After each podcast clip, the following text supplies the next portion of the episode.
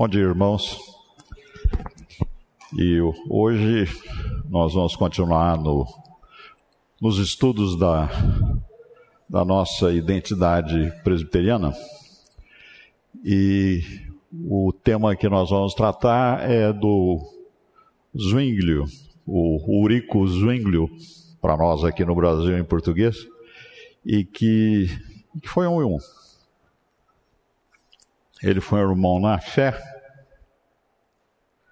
do início do século XVI, isso é 1500. E nós vamos começar o, o nosso estudo lembrando desses dois textos. Lâmpada para os meus pés é a tua palavra e luz para os meus caminhos. A revelação das tuas palavras esclarece e dá entendimento aos simples. E como conhecemos, isso são versículos do Salmo 119. E eu lembro estes, esse tema e esses versículos, porque nesse estudo que nós temos feito a respeito da identidade presbiteriana. E começando ali desde o Agostinho, depois o Pedro Valdo, o John Wycliffe, o Jean Rus, o Savonarola e Martinho Lutero. E agora nós vamos ver rapidamente um pouco da vida de Zwinglio. Todos esses essas ah, figuras que Deus, essas pessoas que Deus levantou para servir o propósito do, plano de Deus, todos eles registram e, e, e é visível que a leitura da palavra foi um elemento essencial na carreira que cada um desses dessas pessoas seguiu e seguiu pela vontade de Deus. Então, a palavra de Deus é lâmpada para iluminar o nosso caminho e é revelação para nossa compreensão. Inclusive, como todos nós sabemos, e alguns particularmente se identificam, do simples. Então vamos começar a nossa, nossa aula Em 29 ah, de janeiro de 1523, a primeira confissão de fé reformada e protestante foi declarada. E ela foi declarada em Zurique, na Suíça, e perante mais de 600 pessoas. Essa primeira confissão de fé reformada e protestante, eh, a obra se chama Os 67 Artigos foi o autor foi o e aí eu coloco o nome Huldrych Zwingli porque ele adotou esse nome Huldrych. O nome dele de batizado era Uldrich, mas ele adotou esse nome. Mais tarde vamos ver a respeito disso. E a ocasião foi a primeira disputa de Zurique, que foi convocada pelo conselho da cidade do cantão para resolver uma controvérsia religiosa que estava lá em desenvolvimento. Os 67 artigos, eles abordam um grande conjunto de doutrinas e práticas cristãs. Eles tratam do evangelho, da autoridade de Cristo, da liberdade cristã, da excomunhão, da autoridade temporal, da oração, das ofensas, do purgatório, do sacerdócio e da correção de abusos. Também afirmam que Cristo é o único salvador da humanidade. A igreja é definida em categorias espirituais, não institucionais, ou seja, não é a organização que sustenta a estrutura, mas é a sua condição espiritual. As obras dos homens e de qualquer grupo de homens são boas só na medida que são de Cristo, não nossas. E também afirmam as tradições humanas, ou seja, missa, proibição de alimentos, os jejuns, os festivais, comemorações de ocasiões que nós aqui no Brasil, um país de, digamos, de tradição uh, e de cultura católica, vemos isso com frequência. Peregrinações, chamadas aqui por nós de romarias, né? vestes especiais, as roupas e, e, digamos que sacerdotes ou pessoas usam. Conhecemos muito bem os padres, as freiras com sua indumentária especial. As ordens religiosas, o celibato clerical é um fator que é bastante é, relevante dentro do trabalho de Zwingli ou da, do período que ele atuou. E interessante que o Zwingli, nós vamos ver mais tarde, ele coloca o celibato e a indulgência como outras promessas, todas no mesmo capítulo, e com, com razão. Elas são inúteis para a salvação. E aí um ponto que ele, esse, ele, o grupo de pessoas que, como nós sabemos, é sempre um corpo que está atuando, não é um,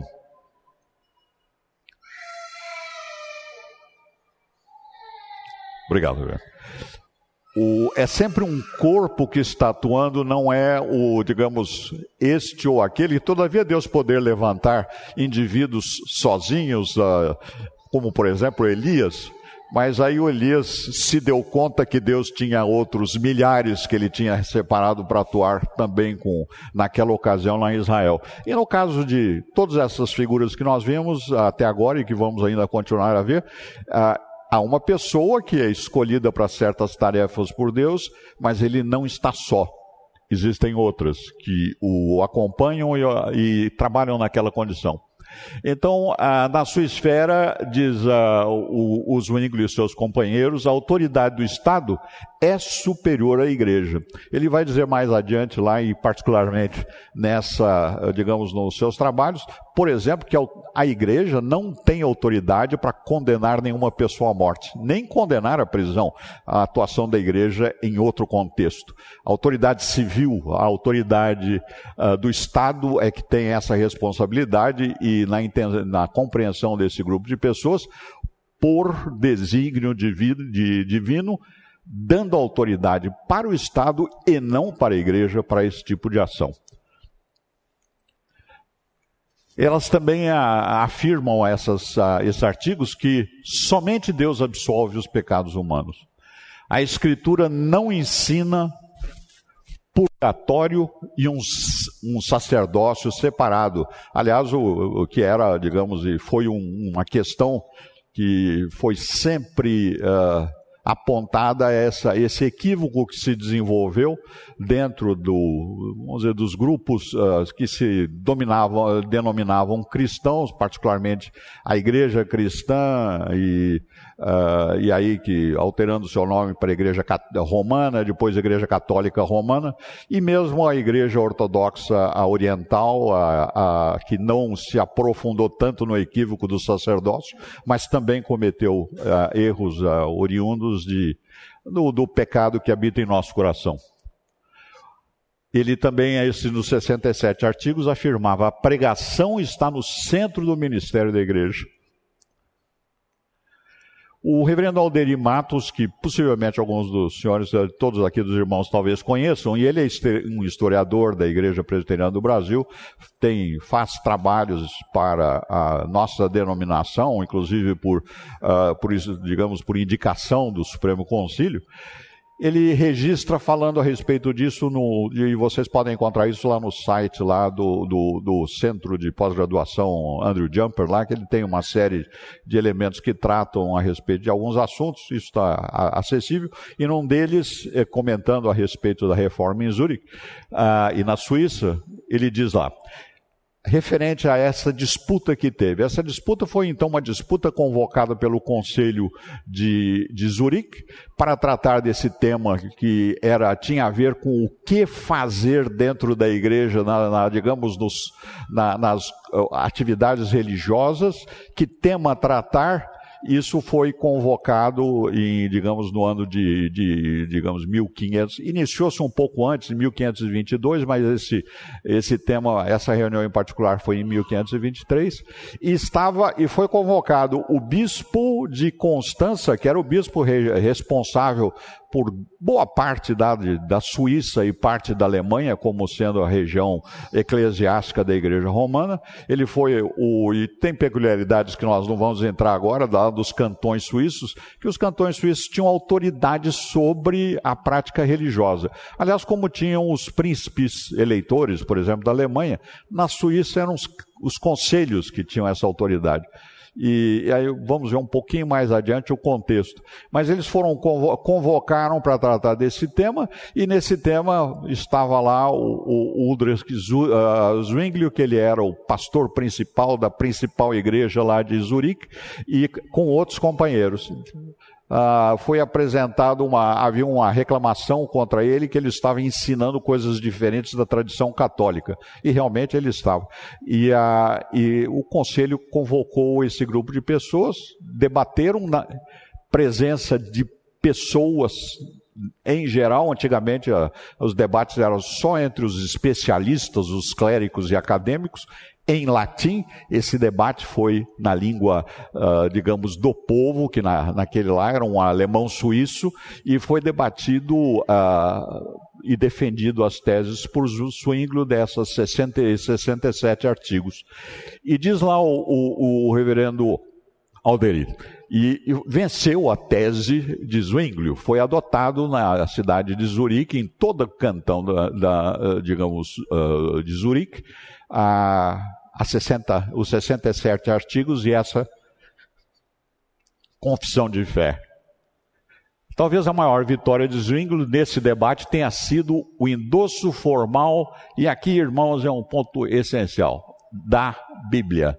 O princípio de somente a Escritura, a Escritura com Cristo no centro, é a única autoridade capaz de dirimir todas as questões religiosas.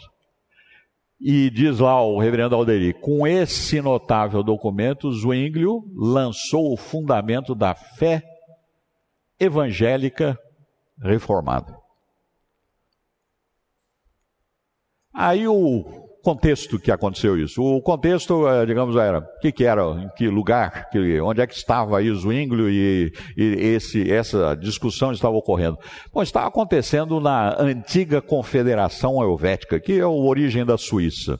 Tinha lá, digamos, tinham vários cantões, e esses cantões aí, que eram, por exemplo, estados, né, que, ou, não, eram quase nações, porque era uma federação de, digamos, de, de, de digamos, com bastante independência para cada um dos, desses cantões. Eles tinham muita autoridade. O que eles costumavam fazer em conjunto era tratar, vamos dizer, das relações exteriores, mas a, com os outros países e nações.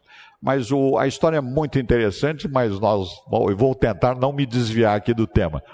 E Nesse, haviam 13 cantões nesse grupo inicial, e um ponto interessante, uh, a cidade uh, de Genebra não era cantão desse grupo, era uma cidade associada. Ela, ela tinha, digamos, estava associada aos cantões suíços, mas não era cantão da, digamos, do, do grupo ou da Confederação Suíça. Isso é só um comentário à parte. Os cantões reformados eram Berna, uh, Zurique, Bali, Basileia e Schaffhausen.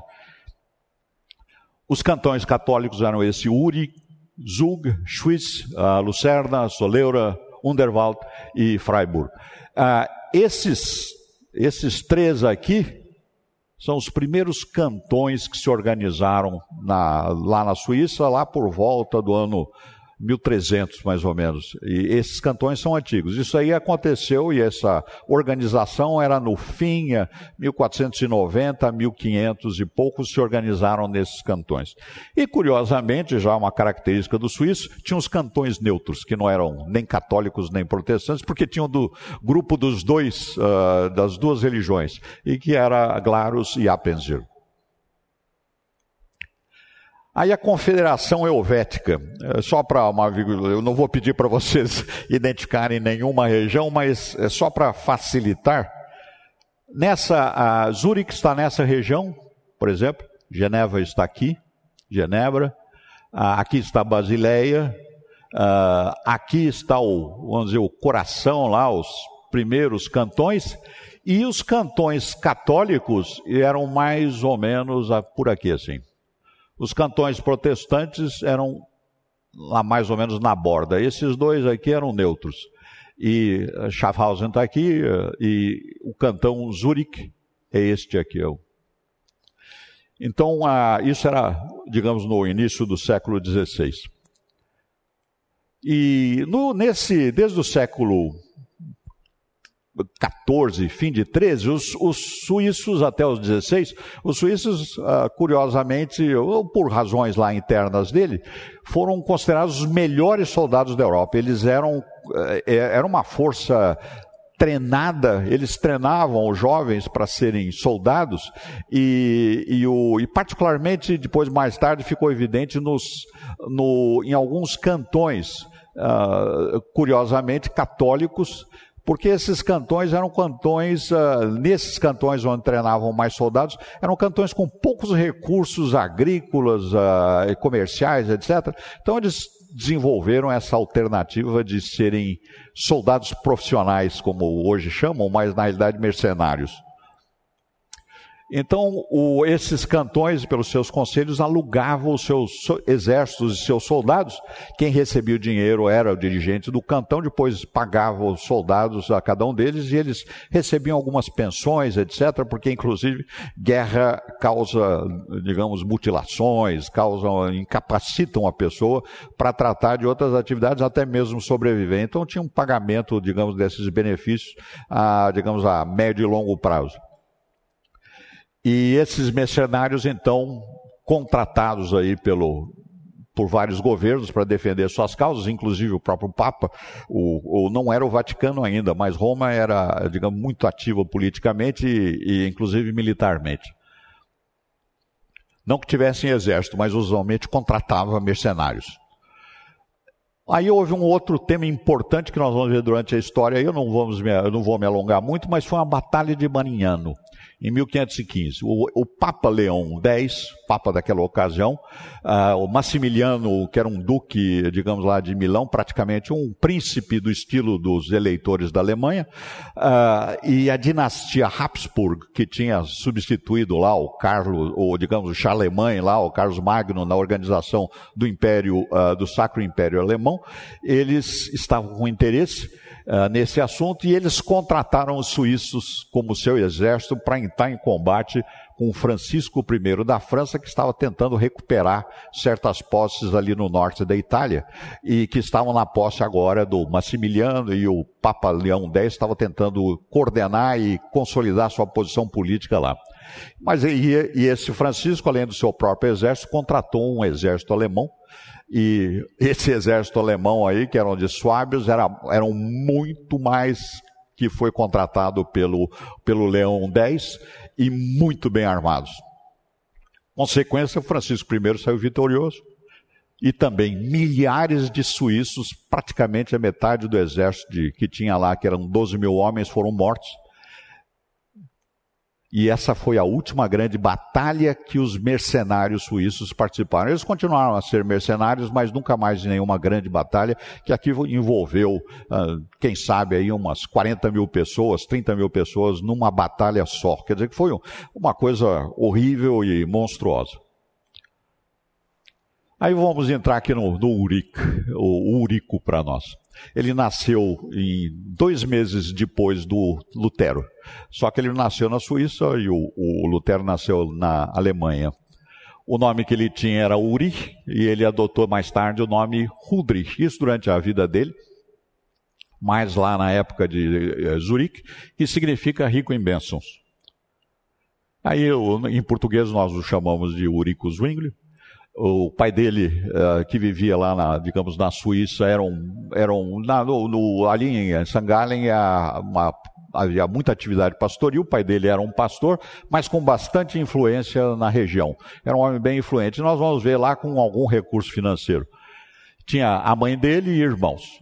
Ele foi educado no catolicismo romano, a província, digamos, o local que ele estava era e, também na época que ele nasceu ainda não havia movimento efetivamente reformado. A questão da reforma e a formalização desse grupo de religião vai acontecer durante os, as próximas duas décadas aí do século XVI.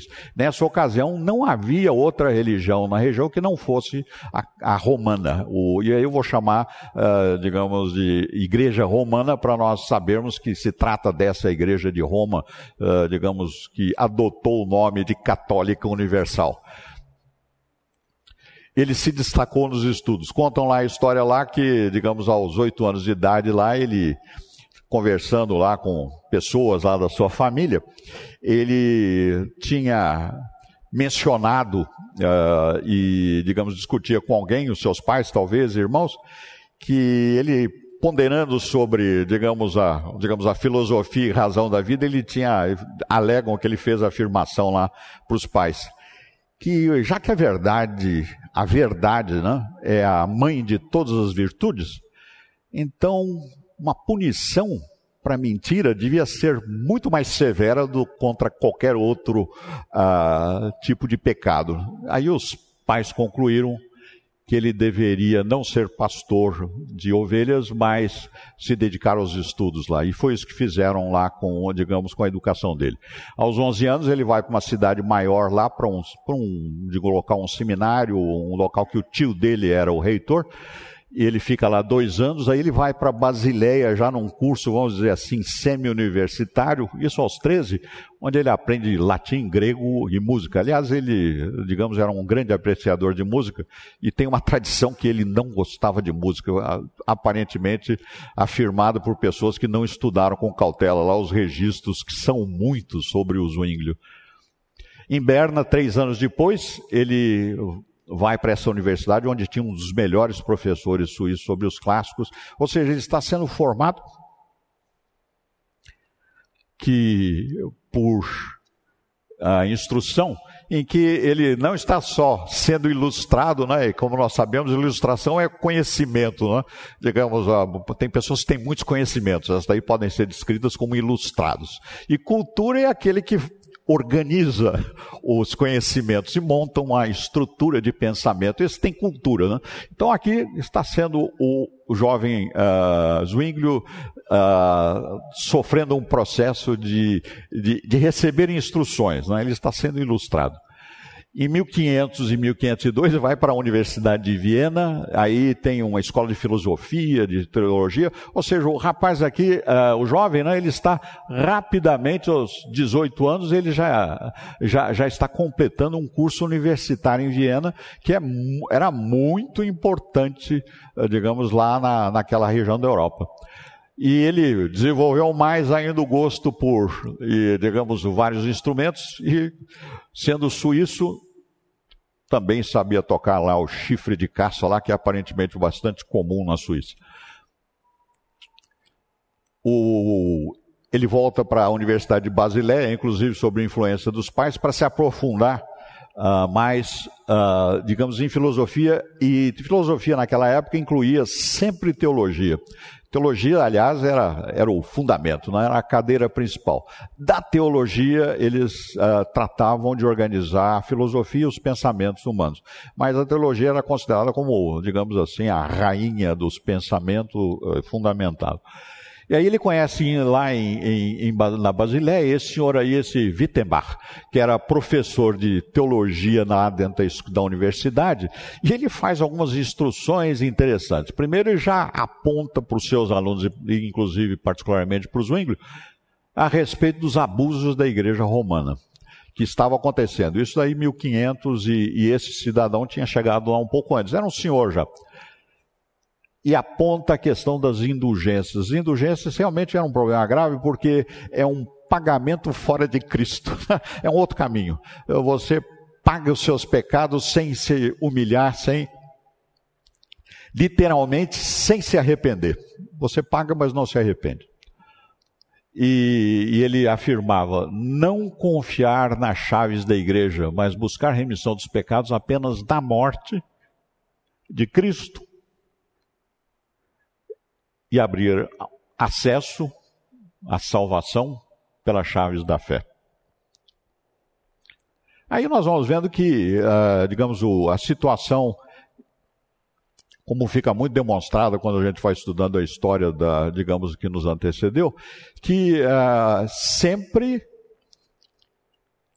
uh, através da história, havia sempre remanescente. Uh, remanescente do povo de Deus. E em 1506, quando ele completou lá o curso de, de teologia dele, ah, na cidade de Glarus, que fica lá um, no noroeste, lá da, no nordeste lá da Suíça, mais ou menos perto da região que ele morava, do cantão dele, estava havendo questões lá com o pároco da cidade. E os moradores se interessaram lá por Zwingli. Obviamente ele visitava os pais, passava na região, ele deveria ter algum conhecimento lá que, afinal, ah, digamos, ah, as escolhas usualmente são feitas por conhecimento de pessoas. E lá na Suíça, nesses cantões, ah, muitas das escolhas que haviam, inclusive dentro da, da, da, paróquia, eram feitas por eleição, por escolha, bastante peculiar. Os outros, nos outros lugares da Europa não eram assim. A Suíça, bastante peculiar, fazia, usava esse processo de conselhos e de eleição, e, e, e comenta mais tarde lá que quando eles se organizaram 1400 e pouco eh, em cantões. Foi a, digamos, a, foi a primeira democracia da Europa num contexto em que uh, só haviam reinos e, e, reis com poder absoluto ou, vamos dizer assim, com uma, uma certa exceção da Inglaterra que tinha lá, digamos, os lords lá que acompanhavam para certas circunstâncias as decisões do rei, mas na, na, na, nos cantões da Suíça não havia nenhum príncipe eleitor, não tinha nenhum rei nem príncipe governando nenhum dos cantões. Aliás, era condição para poder se associar com a federação. Não podia, eram só conselhos uh, regionais que. Uh, e nos conselhos havia oligarcas, haviam ricos, haviam todos esses demais, e de alguma maneira se conseguiam chegar dentro do conselho e talvez até financiassem o conselho, mas uh, o fato é que não era governo pessoal único individual, era coletivo, era conciliar. Muito, muito interessante isso. E os moradores lá da, da cidade de Claro se interessaram por Zwinglio. E o pároco lá daquela ocasião, por circunstância, tinha sido indicado pelo Papa para ser pároco da cidade.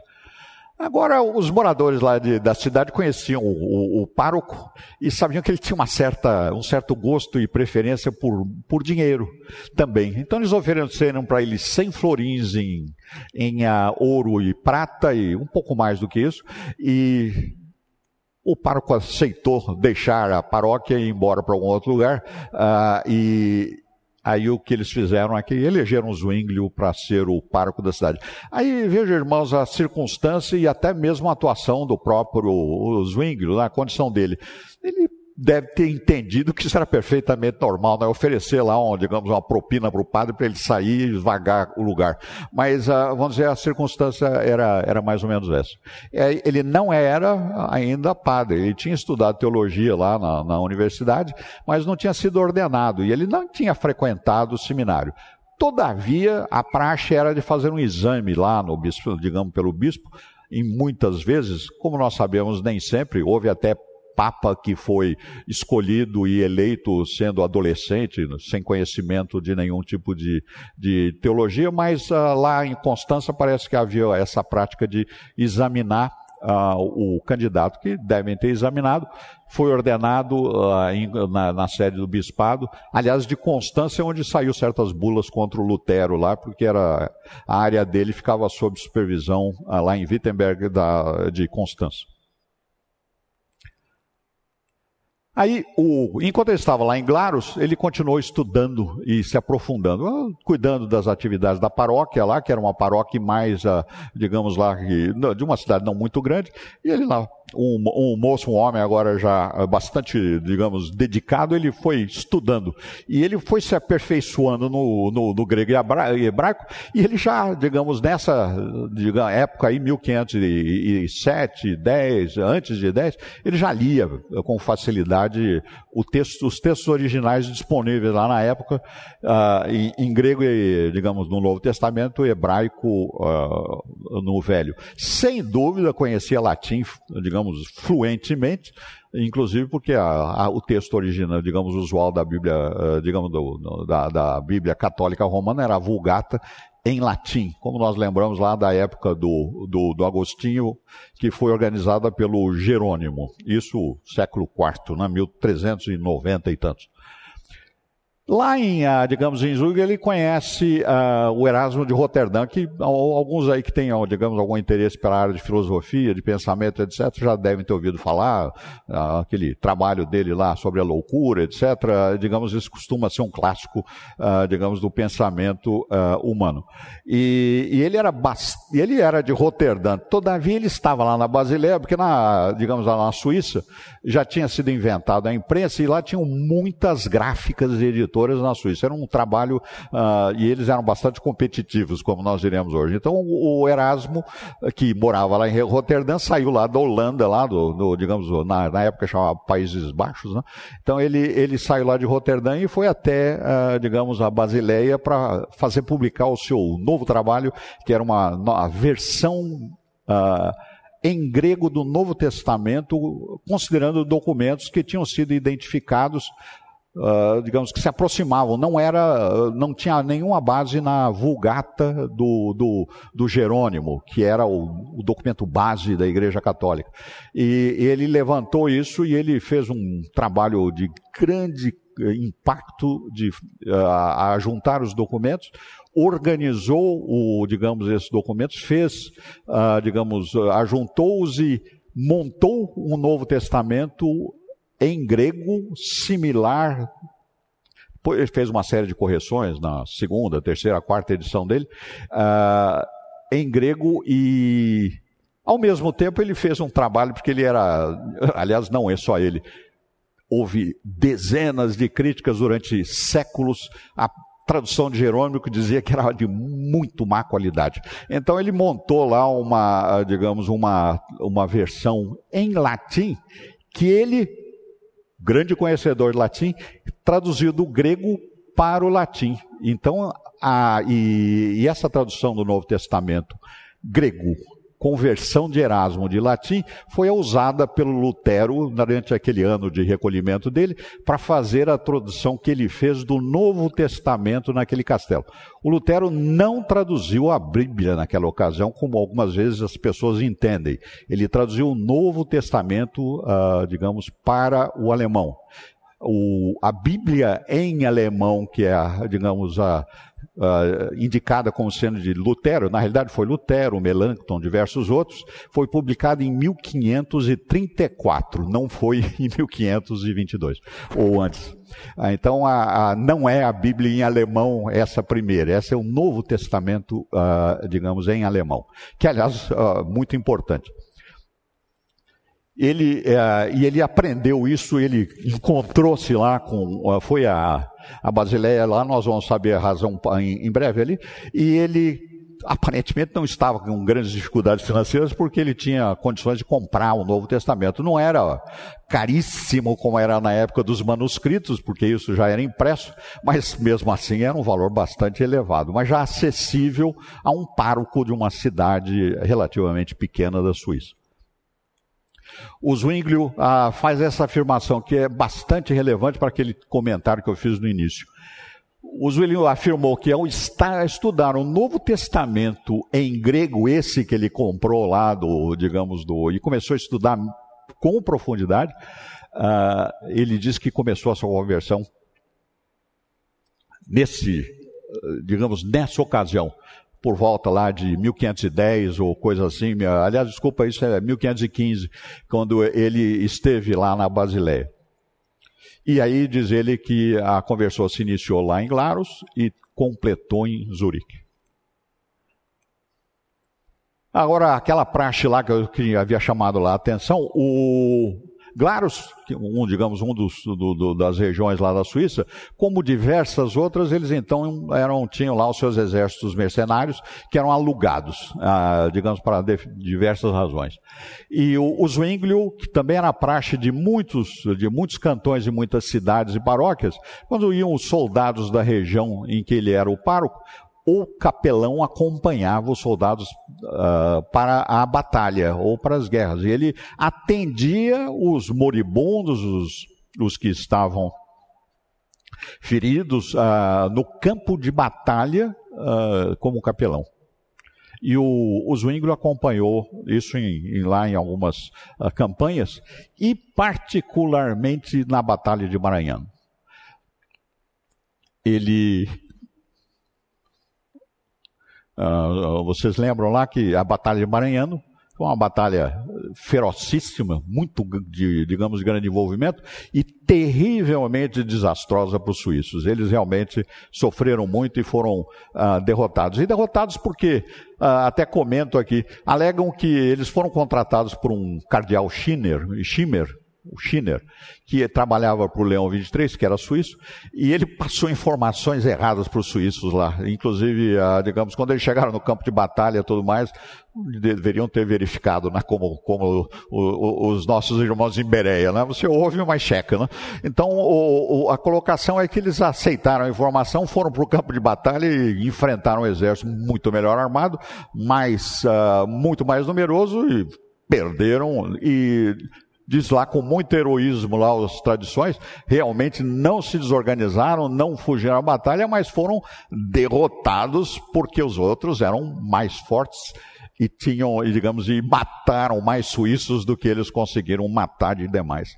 Ah, ah, e, e, essa situação aí foi bastante importante para o Zwingli, porque aí quando ele retorna para Glarus, isso 1515 para 16, ele começa a pregar contra o serviço mercenário, dizendo que é um absurdo.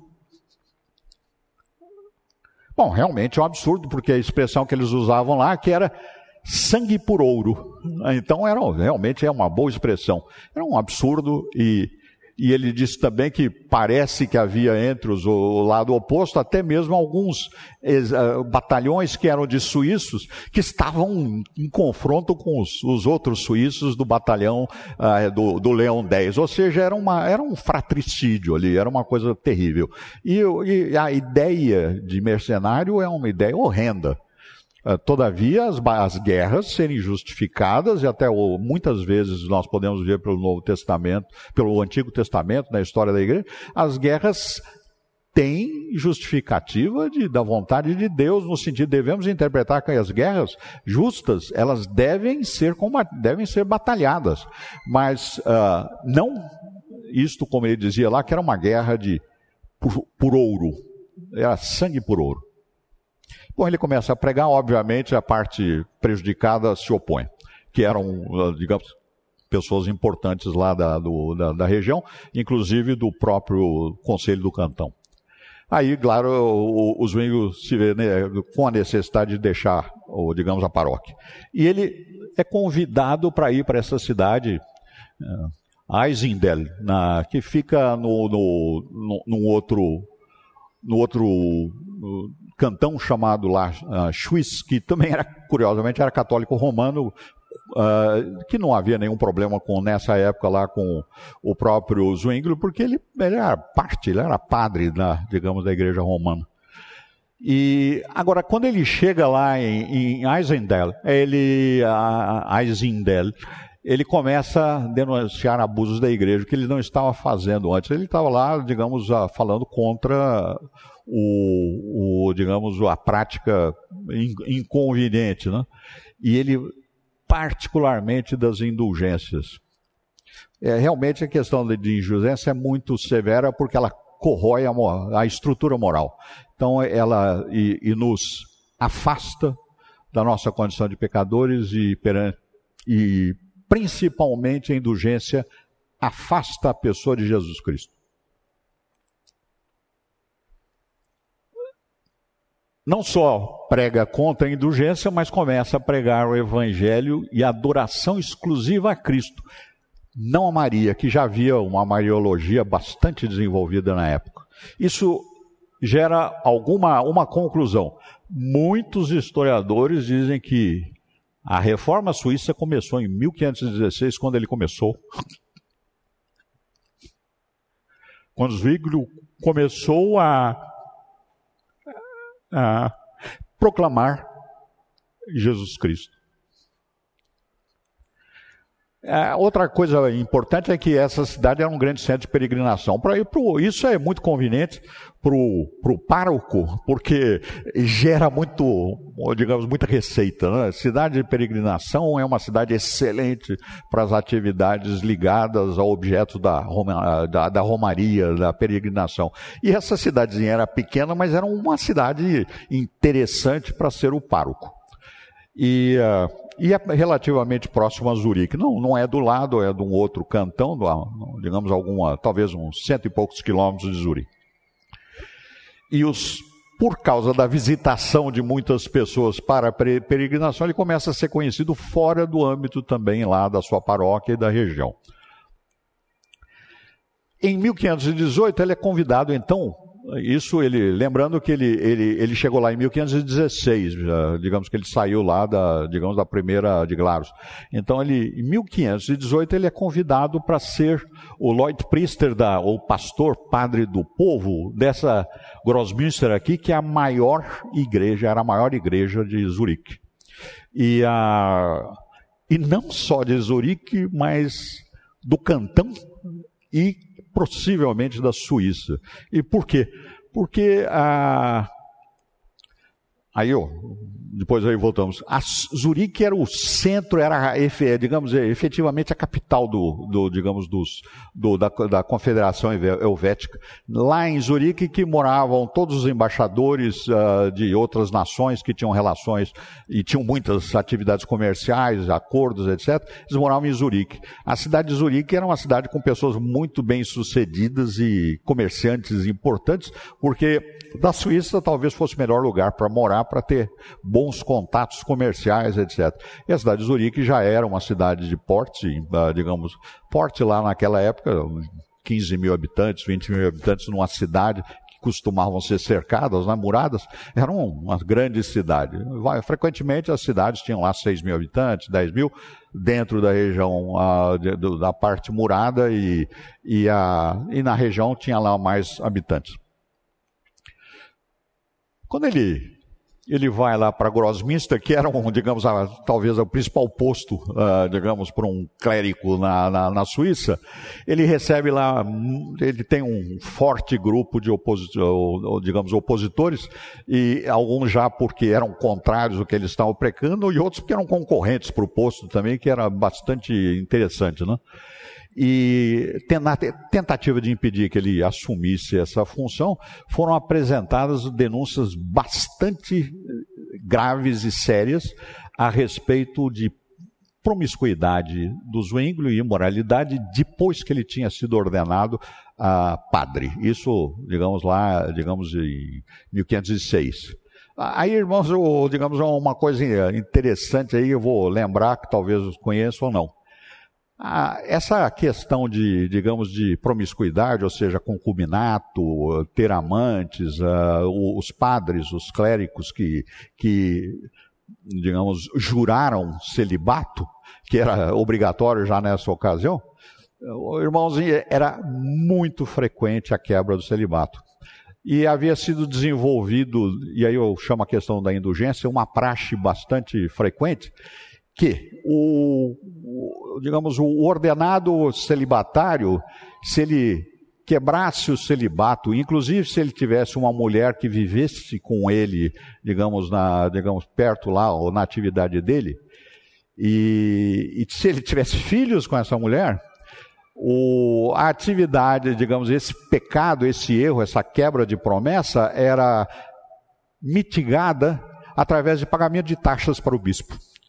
Para a mulher, anualmente se cobrava uma determinada taxa, para cada filho uma outra taxa, e o indivíduo continuava, digamos, com a família dele fora da igreja. Isso era generalizado na Europa, não era, não era uma, uma condição especial lá em Zurique, era praxe, era renda do bispo. Uh, e, e, havia muitos pedidos para se quebrar essa, esse juramento, e como nós vamos ver mais tarde, o, o, bispo de Constança negou peremptoriamente. Digamos, lá na Suíça tinham centenas ou milhares de padres, uh, quem sabe grande parte deles já, digamos, com concubinato, e ele ia perder uma enorme renda. Minha conclusão, não, não digamos, não, não, não, estou julgando, era uma perda de renda notável, não seria uma coisa leve, né?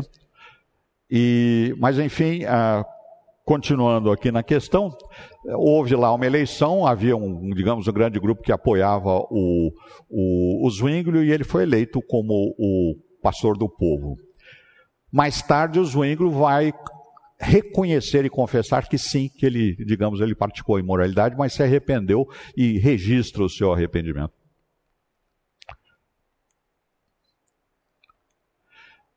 Então, como nós vimos isso, uh, e aí um outro ponto interessante, que o Bullinger, que foi sucessor, que trabalhava também lá com o Zwinglio na época, ele foi sucessor de Bullinger, ele falou que antes da vinda do Zwinglio para Zurique, uh, Zurique era para a Suíça o que Corinto era para a Grécia. os seus cidadãos tinham um espírito de rivalidade, uma enorme ganância. Era uma cidade realmente, digamos, Corinto, como nós sabemos, era o local que uh, foi designado para enfrentar, digamos, o pecado diretamente ali no Novo Testamento. Era o antro da prática, né, da rebelião contra Deus.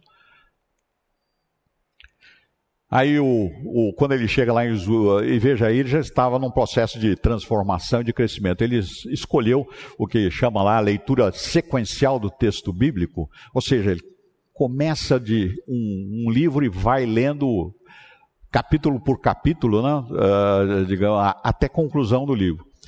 E para o formato da, das suas pregações lá na igreja de Grossminster. E, o, e a prática ele, católica era, digamos, um programa dominical. Cada domingo tem o seu tema que deve ser seguido, e, e seguido, uh, que, digamos, pelas pessoas, e particularmente nessa época, em latim uh, que havia algumas pessoas conheciam, mas grande parte da população falava a língua local lá, né, chamam lá de vernáculo, ou seja, a língua do povo, cada região com uma língua, e não compreendiam uma coisa nem outra, né, mas alguns compreendiam, mas essa prática uh, de, do, da, da, digamos, da, do tema fixo era da Igreja Católica, tinha sido estabelecido e, curiosamente, os nossos irmãos luteranos mantiveram isso e, eh, digamos, aliás, até hoje fazem uma coisa como essa. Eles têm lá um sistema anual para cada domingo. No, nos domingos ele, essa, ele começou pregações do Novo Testamento, quando ele chegou lá no dia 1 de janeiro, aliás, aniversário dele, de, de 1519. Ele começou a pregar de Mateus e foi até a carta, a última carta católica, que é, digamos lá, a de João, uh, e ele não pregou sobre o Apocalipse, ele, digamos, ele achou melhor não entrar no tema, digamos, da prática do Apocalipse, da, da teologia ou do exegese do Apocalipse. Ele completou esses, essa série em quatro anos. Aí, durante a semana, ele pregava em salmos, tinham reuniões e culto durante a semana, pregava salmos, e o objetivo dele, diz lá, os, o, particularmente o Bullinger e outros, que era pregar Cristo da fonte inserir o puro Cristo nos corações, só pregar com base na Escritura, não ataca a igreja romana, mas ele ataca o pecado no coração dos homens. Muito bem. Então agora eu me lembrei, né? E vocês têm algumas perguntas, algumas indagações aí, ou questões ou confusões que eu criei na mente de algum de vocês aí. Pois não. Dona Silvana. Eu gostei da última observação, que ele não ataca a igreja romana, mas o pecado no homem, né? Essa última observação eu achei muito interessante, é só um destaque. Como é certeiro, como ele é certeiro, não compra a briga errada, né? Aí, eu, digamos, os senhores me perdoem aí, porque começa a fazer uma pergunta e abrir na minha cabeça lá um capítulo, lá uma janela lá de umas informações, né? O, o Zwingli tinha uma personalidade absolutamente distinta do Lutero. Ele era um diplomata, ele era um conversador, ele trocava ideias. Não que o, o, Lutero também trocava, mas me dá a impressão, assim, pessoalmente, que o Lutero é um indivíduo mais sanguíneo. Ele, digamos, ele reagia com mais energia, com, digamos, ele tinha a nossa prática que devemos. Isso, eu estou cometendo o que eu aponto no Lutero. Me parecia que ele julgava as pessoas. Então, a, ou seja, e aliás, ele no fim da vida dele lá, ele julgou lá o Zwingli como não sendo irmão na fé. Mas a, a colocação, a, digamos, do Zwingli era distinta. Ele era um, um indivíduo que mantinha os canais de comunicação abertos ele defendia com muita veemência e particularmente bem sustentado as posições que ele tinha. Ele, mais tarde nós vamos ver, quando em alguns problemas que tiveram em Zwingli, particularmente com a indulgência, ele usou o canal de comunicação que ele tinha com o Papa para resolver um problema e resolveu né, em benefício, uh, entendo eu, lá da comunidade de Zurique. Então, a circunstância do, digamos, o Zwingli tem essa característica, ele, ele não despreza o pecado, mas ele tinha, digamos, me deu a impressão que ele, quando eu conheci o Zwingli agora, então a, a, me deu a impressão que ele ele tinha uma capacidade de focalizar no problema, identificar um problema que era excepcional.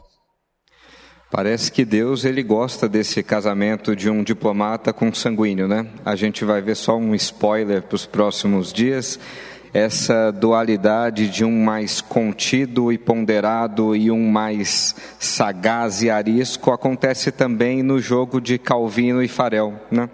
Farel era uma pessoa extremamente explosiva que queria brigar e quebrar tudo. E... Aliás, ele trouxe o próprio a influência dele do Calvino, né? Foi mais ou menos ali no, digamos, no confronto. Calvino já era um lord, né? Já era um cara que escrevia para o príncipe, para o rei, né? Então esse jogo a gente vê também mais para frente, né? Zwingli e Lutero e Calvino e Farel, né? Exato. É muito bem lembrado. Aí, né, os que gostam de planejamento, etc., daí a importância do tático e estratégico. Então, nós, usualmente, cada um de nós entra mais ou menos num grupo assim, porque parece que exige algum tipo de condição mental ou de personalidade. Mas tanto a prática imediata, cotidiana e a ação imediata é importante, quanto as consequências das nossas ações e que devem ser consideradas. Sempre, como, digamos, uh, nos ensinava aí o Zwinglio, sob as Escrituras, né? É a única fonte nossa. Aí em 1525, aí nós já estamos falando alguns anos, e eu estou acelerando lá, porque a vida desse cidadão aí me deixou, digamos assim, com grande dificuldade até de organizar o estudo aí, porque tinha muita informação e uma personalidade complicada. Ele não era um indivíduo, digamos assim, com uma, como nós vimos aí, não era, não era, digamos, objetivo, simples, cândido, né? Ele era, digamos, uma pessoa complexa. E o, em 1525 ele inicia um curso de Bíblia, uh, digamos, para pastores e para estudantes que estavam estudando latim. Isso aberto ao público. Uh, e esses estudos ele leva então o que tinha praticado com ele, ele, o que ele praticou, ele faz, começa a ensinar e leva a comparação de texto. Ele faz a comparação dos textos hebraicos, uh, tanto da Septuaginta quanto aqui da Vulgata em latim, e ele comparando com o texto original que eles tinham à, à, mão lá. Inclusive, já naquela ocasião, eu imagino, talvez, que já houvessem algumas cópias de masoréticos lá. E masoréticos foi uma versão hebraica que foi organizada mais ou menos no século III depois de Cristo, né, por uma família de escribas chamada lá, acho que Mazores, assim, ou algum nome como esse, né? E era uma família tradicional de escribas, e eles organizaram os escritos do Velho Testamento Isso, e inclusive uh, incluíram pontuação, vírgula, etc., o que facilitou a compreensão dos leitores. Então o texto masorético não é da época de Jesus, é três séculos depois, mas é considerado como de muita, muito boa qualidade. E uh, eu, eu creio que ele usava também esse texto masorético aí, o que aparentemente foi usado lá para a Bíblia, lá, da, digamos, da, da, King James, etc., o, do Velho Testamento, o texto masorético. E, e ele faz a comparação e particularmente, ele usa bastante aqui o, o, a tradução do Erasmo, que nessa época era considerada de longe a melhor versão. Mais tarde teve lá no texto Receptus, no fim lá do século XVI, que também é bastante boa, talvez até um pouco melhor.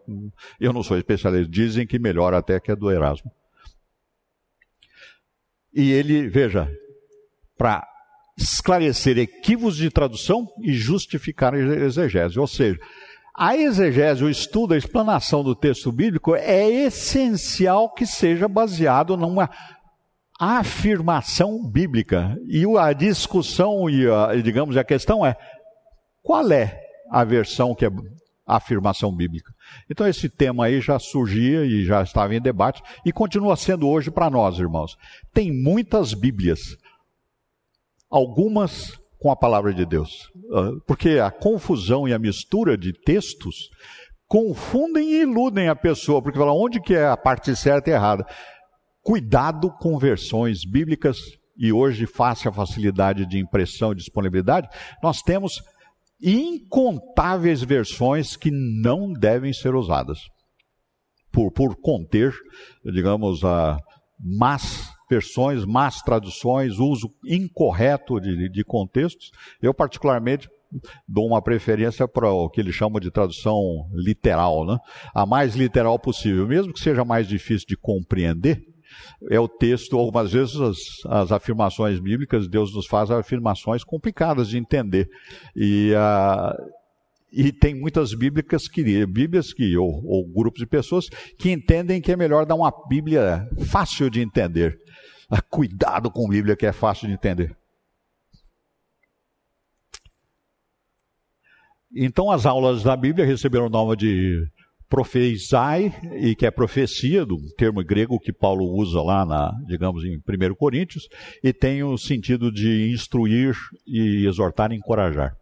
E aí, de 1525 até 1531, quando ele morreu, ele uh, morreu em 1531, esses estudos uh, usaram 21 livros do Antigo Testamento, de segunda a quinta-feira. Na sexta-feira, eles estudavam o Novo Testamento, e que ia pelos evangelhos, etc., até, digamos, a primeira epístola de João. Um ponto essencial, importantíssimo, consequência dessa reforma. Em 12 de abril de 1525, o conselho, o, os pastores lá de várias igrejas lá de Zurique e de fora também alguns, foram ao conselho uh, cantonal, que era lá em, em, em, digamos, em Zurique, e pediram para abolir a missa. E substituir, e na realidade eles foram no dia 11.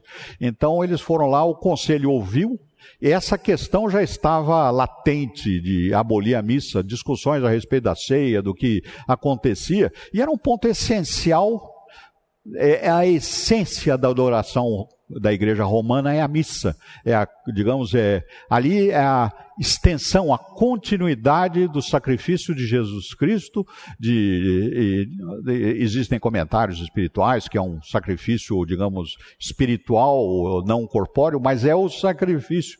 Jesus Cristo come-se e ponto muito importante também com a Lutérios luteranos que não mudaram o nome da, do, da, do seu culto de, para sermão culto, mas mantém missa, ou seja, é, digamos, há, há questões aí, eu, eu, eu, tenho por mim que os luteranos bíblicos são irmãos na fé, mas há, existem questões importantes porque mais tarde, vamos ver, não houve a união do, do, do movimento de Zurique e da Suíça com o, os luteranos e nem dos calvinistas com os luteranos e nem dos reformados da Holanda com os luteranos, porque esse ponto é um ponto, digamos, de enorme importância na nossa uh, não só compreensão, que é, é essencial a compreensão, mas na, na nossa participação.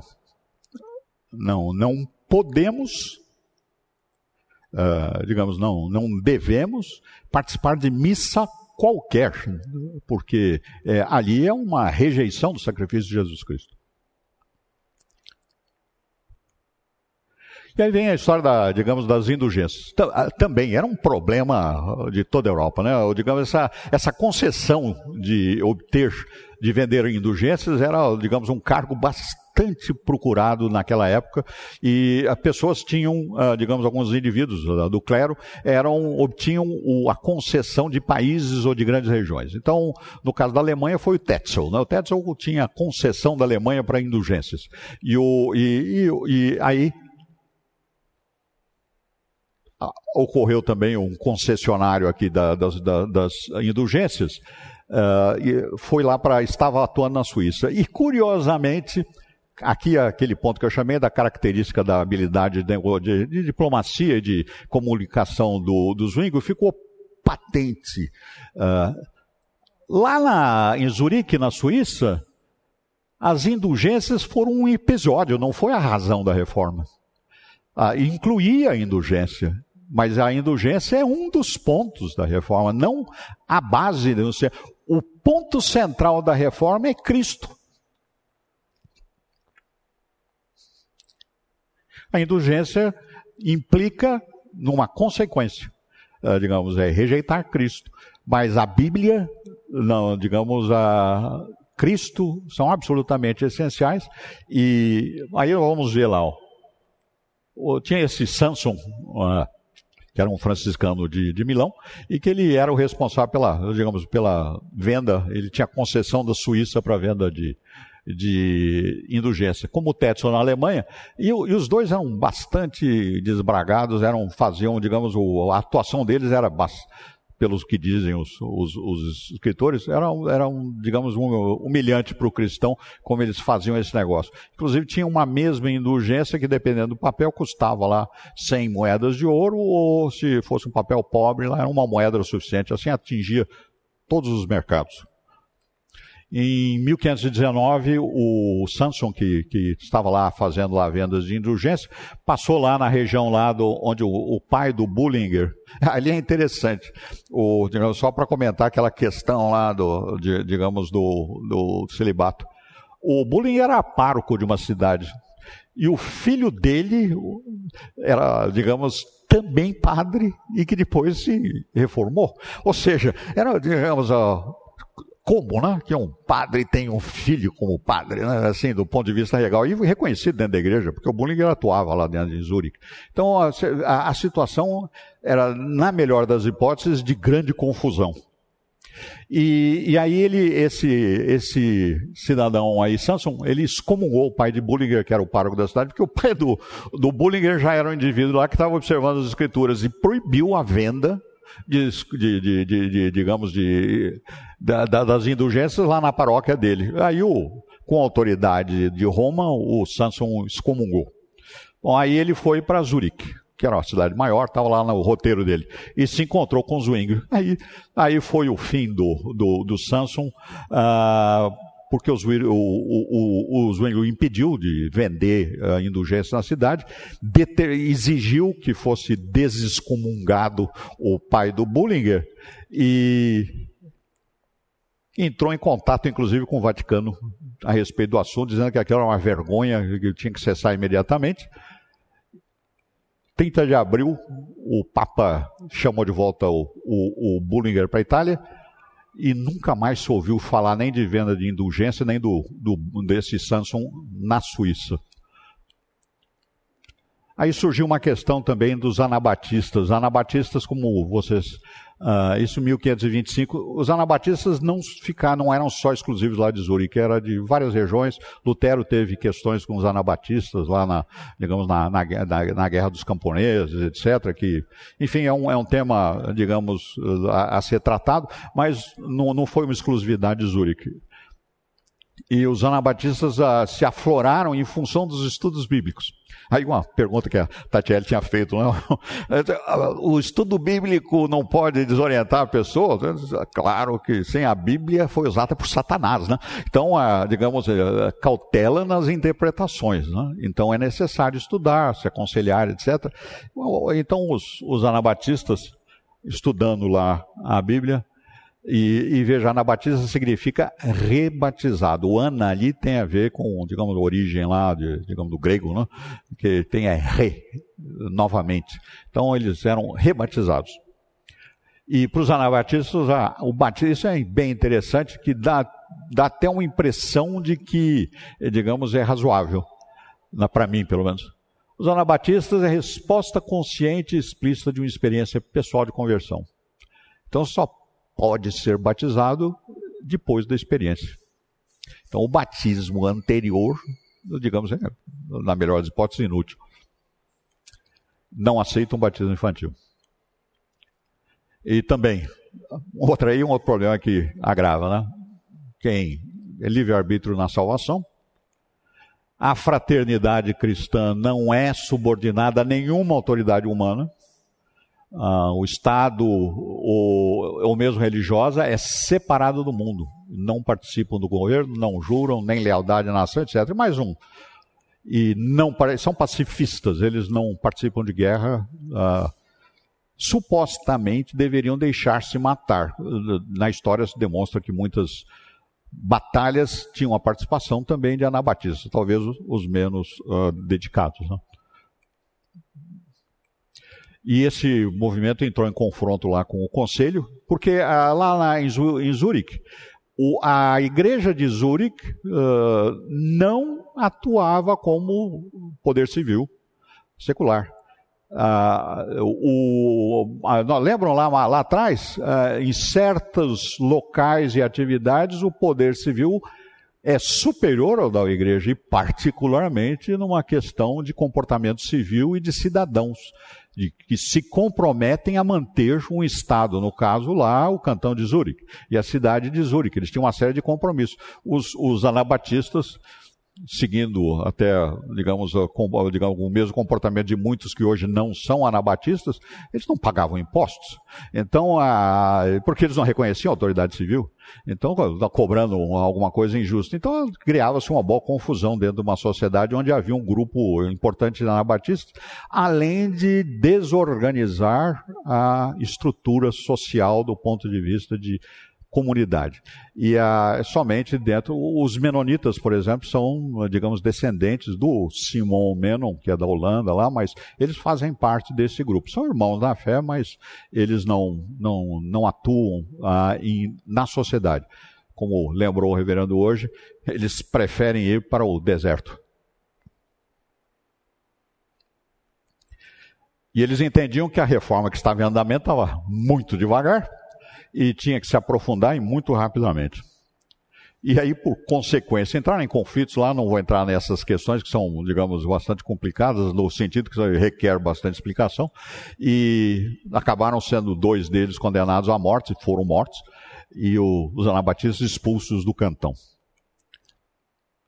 Alguns pontos da teologia de Zwinglio.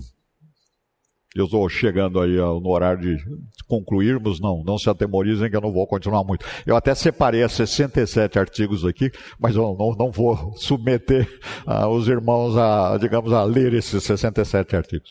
Então, o, o, o Zwinglio uh, defendia que a circuncisão, por exemplo, no caso do batismo, a circuncisão foi instituída por Deus aos israelitas, assim como a circuncisão não era causa de salvação, mas constituía sinal da aliança, o batismo cristão também se constitui em sinal de que o filho ou filha do cristão estava inserido na nova aliança, em que seus pais foram incididos mediante profissão de fé. Então, isso é praticamente o que nós eh, consideramos como sendo a melhor interpretação dos textos bíblicos. E veja, a confissão de fé não tem autoridade divina, tem autoridade humana. Nós fazemos as confissões de fé sob o pedido que Deus oriente a nossa mente.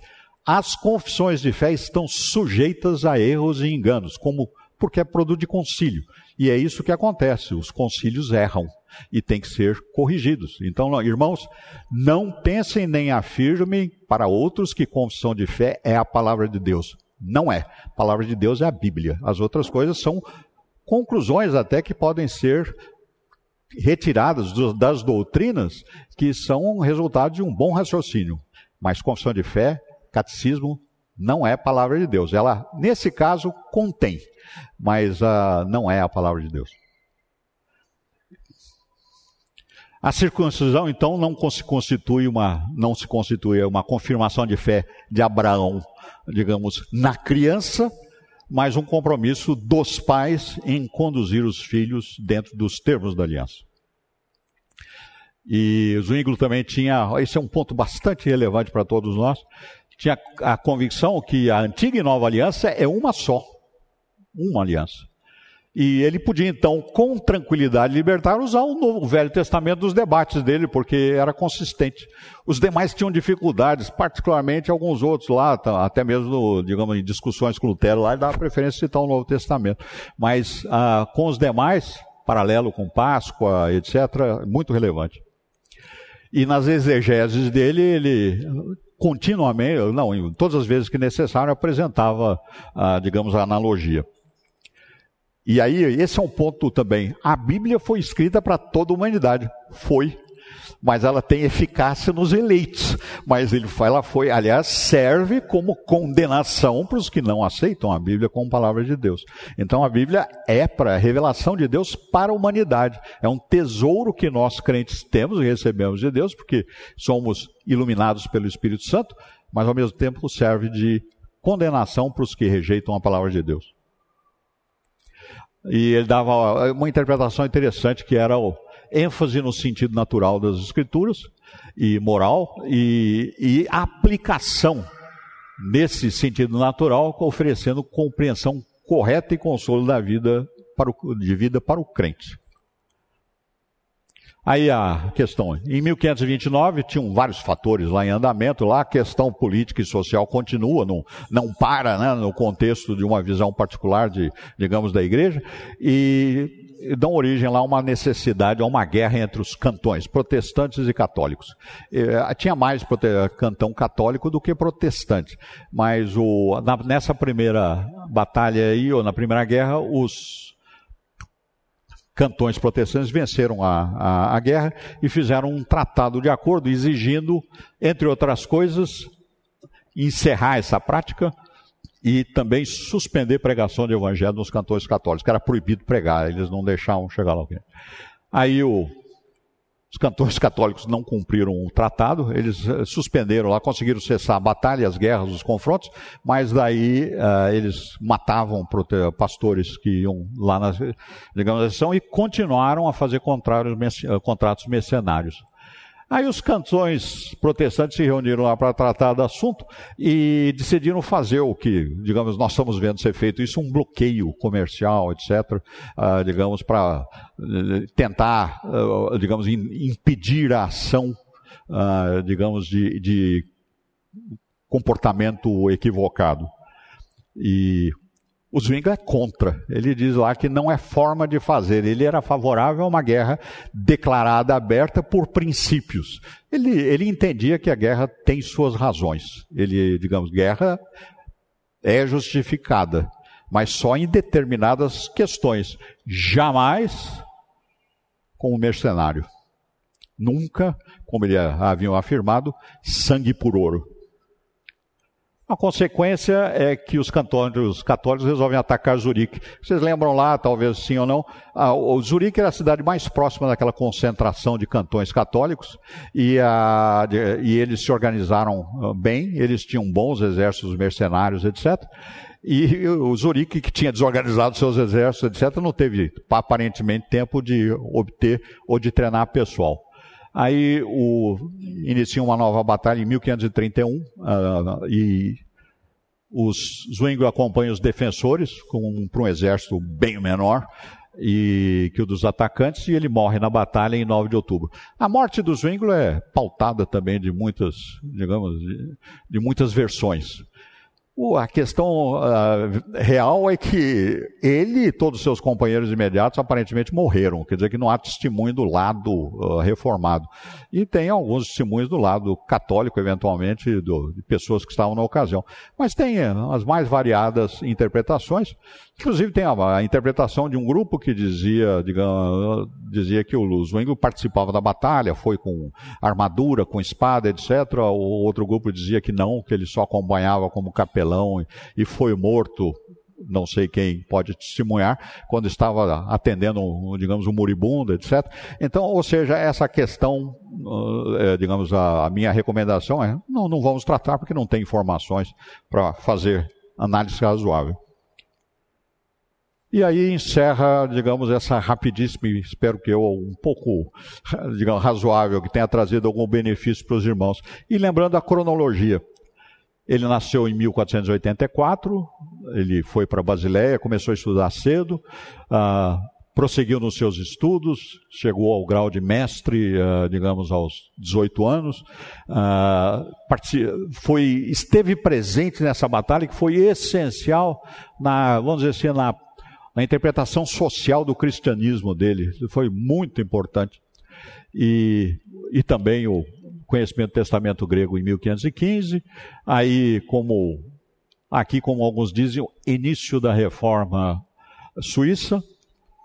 Aí ele chega lá, é, chega como padre do povo lá, ou, ou, digamos em Grossmünster, e aí em Zurique, pregações só da Bíblia, contra o jejum comemorativo, etc., aquelas demais questões. Aí tem um ponto que eu não comecei. Ele se casou com uma, uma, uma mulher, uma viúva, que tinha três filhos. Isso, ele, digamos, 1522, fez público o casamento dele em 1524. Uh, e, e, aí já havia fez, ocorrido uma separação da igreja de, Zurich, da, de Zurich da igreja católica romana. Em 1522 ainda não havia sido feita essa cisão já em 1524, em 1523 se deu a cisão e em 1524 ele anunciou que estava casado. Depois desse casamento, os dois tiveram mais quatro filhos, mais quatro para Ana, né? Ele foi os primeiros filhos dele. E aí, ó, 1523 se dizem lá que foi o início da reforma em Zurique e casamento. Aqui um ponto essencial. Ceia do Senhor, eu vejo aqui, na minha opinião, a separação se deu em 1525, quando eles, eles ah, digamos, cessaram a missa, proibiram a missa em todo o cantão da Suíça. Aqui houve, na minha opinião, a separação visível, vamos chamar assim, né? Aí disputa em Berna, ele atuava também em outros cantões, Berna se tornou também reformado. Em Marburg, a discussão com Lutero, interessante lá o caso deles, eles tinham 15 pontos para debater. Dizem que até os 15 pontos propostos essencialmente pelos luteranos, mas negociado também lá com os, os, os reformados de Zurique, e eles fizeram um acordo em 14. O 15 era a interpretação da ceia do Senhor. E o, os dois lados não abriram posição. Isso gerou, digamos, uma falta de cooperação dos luteranos com os. Aliás, uma, na minha opinião, uma certa indisposição dos luteranos com os reformados suíços durante séculos. E a, o que não ocorreu com Genebra. Digamos, em Genebra e Zurique, eles tiveram lá com o Bullinger lá um entendimento e um acordo que faziam parte da, da reforma. E ele morreu, então, em 1531, nessa batalha, na segunda batalha de Capel. Aí o Fontes, aí um ponto importante aí que nós temos que eu gostaria de apontar. Aqui o reverendo Everton Tokashiki, que acho que quase todos vocês conhecem, ele fez o primeiro trabalho com obras e textos de Zurich em português. Não existe nada do Zwinglio em português usando o texto, nenhum, nada. O reverendo Everton, eu desconfio lá, digamos, durante o período que ele estava lá sofrendo também, inclusive, do, da, da contaminação do Covid, ele terminou lá o trabalho e ele publicou isso no fim de 2020. É uma obra bastante, é muito interessante, com excelente tradução compreensível das afirmações que foram feitas lá nos textos originais em alemão. E ele tem toda uma série, digamos, não de todas as obras, porque o Zwingli escreveu mais de 70 obras, mas das principais obras e declarações do Zwingli. É a primeira, se alguém, e eu sugiro que olhem, procure esse A Origem Intelectual da Reforma Suíça, Uri Zwingli, do Reverendo Everton. E aí tem vários outros aqui, história do cristianismo, Philip Chap, realmente, uh, digamos, é muito interessante. Esse Stevens aqui se tornou um especialista de, de, de Stevens, o do, do Zurich. Muitas fontes, e aqui um ponto interessantíssimo. Tem fartíssima documentação, inclusive lá em Zurich, catalogada, bem organizada. E existem mais trabalhos em inglês aí dos reformados americanos do que em alemão e inclusive suíço. Que é uma coisa. Aí eu, digamos assim, com os luteranos não chega a ser surpresa lá, porque eles não tinham assim um gosto particular com os Zwingli, mas os suíços me surpreendeu. Irmãos, desculpa aí a, digamos, a, talvez a extensão do, do estudo aí. Alguma outra pergunta? Ou mais perguntas? Muito obrigado. Reverendo, o senhor pode fazer uma oração? Pai Santo, te agradecemos, Pai, por este conhecimento que pudemos obter dos teus poderosos feitos na história do teu povo, de homens que o Senhor levantou, como Zuínglio, e o iluminou com a tua palavra, com a verdade, para que ele fosse um pregador fiel da tua escritura, e tantas vidas na época dele tenham sido libertadas, Pai, pela verdade que provém da tua palavra. Nós te louvamos porque o Senhor nos dá estes exemplos de fé, de luta pelo Evangelho, pela doutrina correta. E pedimos que nos abençoe para que em nossa geração nós lutemos também pela verdade. Te agradecemos pela vida do teu servo, presbítero Marcos. Pedimos que o Senhor continue preservando a sua vida e fazendo dele uma bênção como ele tem sido aqui no nosso meio, Pai. Abençoa-nos neste dia, dá-nos o descanso que nossa alma, nosso corpo necessitam. É o que nós pedimos e agradecemos em nome de Jesus. Amém.